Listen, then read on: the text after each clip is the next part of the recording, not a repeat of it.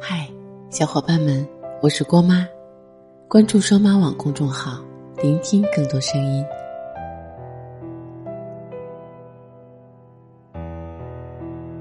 你享受被很多异性追求的感觉吗？你喜欢那种暧昧不清的状态吗？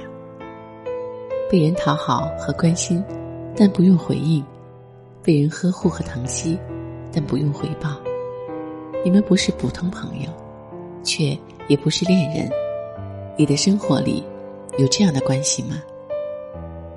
在网上看过这样一段话：男人不要觉得有很多备胎多光荣，因为只有破车才需要备胎；女人不要觉得有很多追求者多骄傲，因为只有廉价货才会被哄抢。一生一世一双人的感情。固然美好，却难以实现。处在速食社会，一切都来得太快，也消失得太快。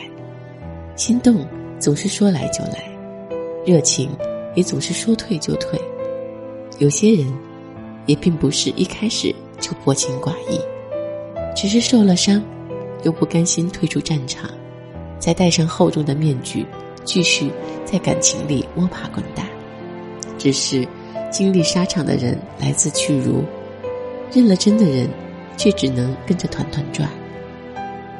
其实，绝大多数的人都想成为一个在别人眼中魅力值很高的人，想成为一个让异性心动、让同性羡慕的人。无可厚非，人们总是希望得到他人的关注和欣赏。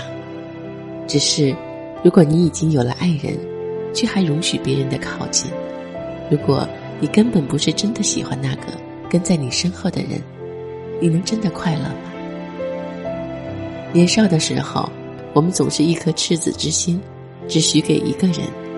经历了一次又一次的波折后，开始明白了，在感情里，并不是只有甜蜜和浪漫，更多的故事最后还是分道扬镳和背道而驰。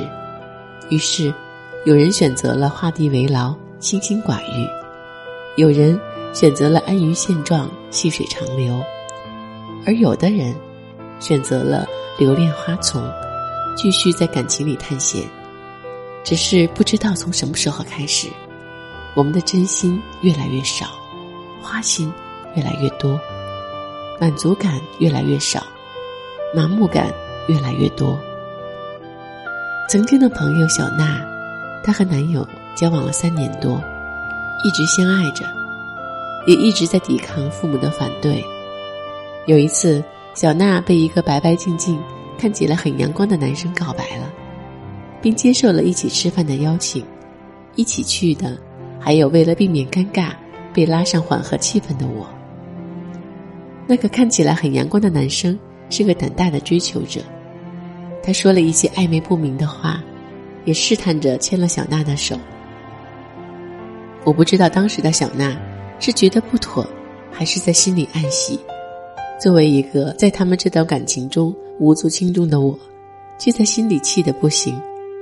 我不太理解，为什么已经有了男友的小娜要接受追求者的邀请？是真的为了想多交一个朋友，还是打着朋友的幌子沉迷于一个追求者的浪漫和热情？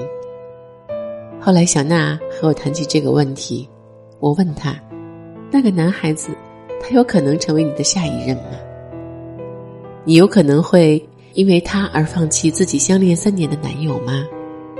他说：“不可能。”他说：“是该找个机会好好的把话说清楚了，要么就此划清界限，要么就安安心心的当普通朋友。”只是到了第二天，小娜就告诉我，她不忍心。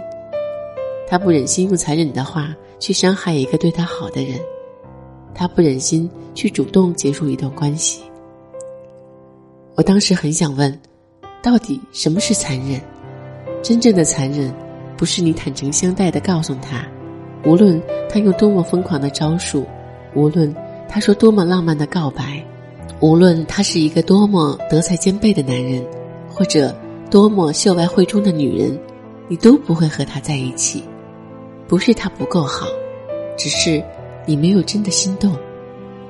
真正的残忍，是你明明知道自己已经有了伴侣，明知他不可能成为你的下一任，你仍然心安理得的接受他的一切，仍然在旁人打趣的时候称呼他为普通朋友。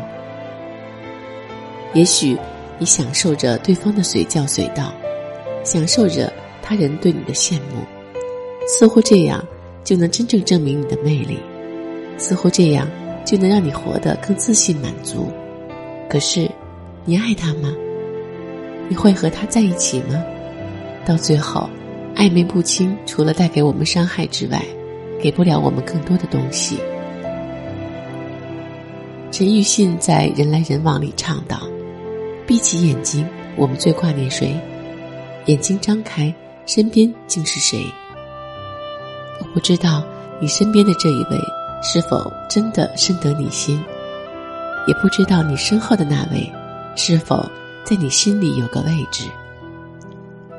我想告诉你的是，被疼是一种运气，不要挥霍这样的运气，也不要亏待这难能可贵的运气，因为上帝说不定什么时候就会因为你的不负责而不再眷顾你。不要辜负自己的大好年华。也不要糟蹋别人的专情投入。陪你走过千山万水，说你想听的故事。订阅光妈，我们明天见，拜拜。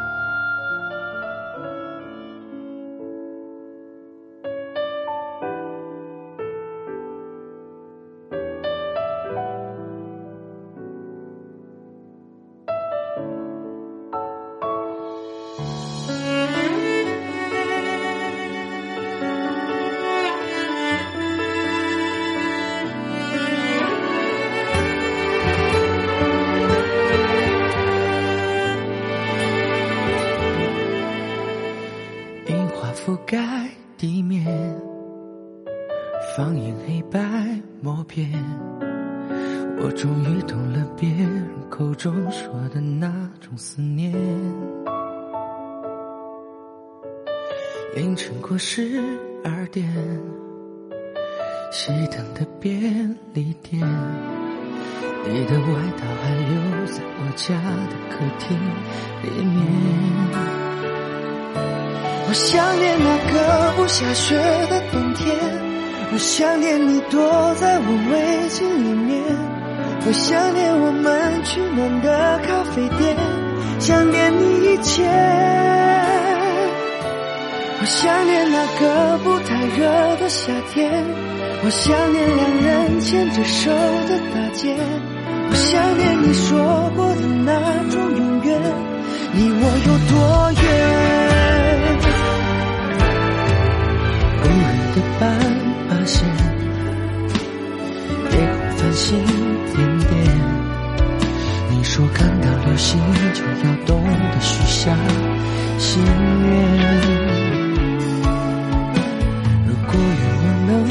视线，再看你任性一遍。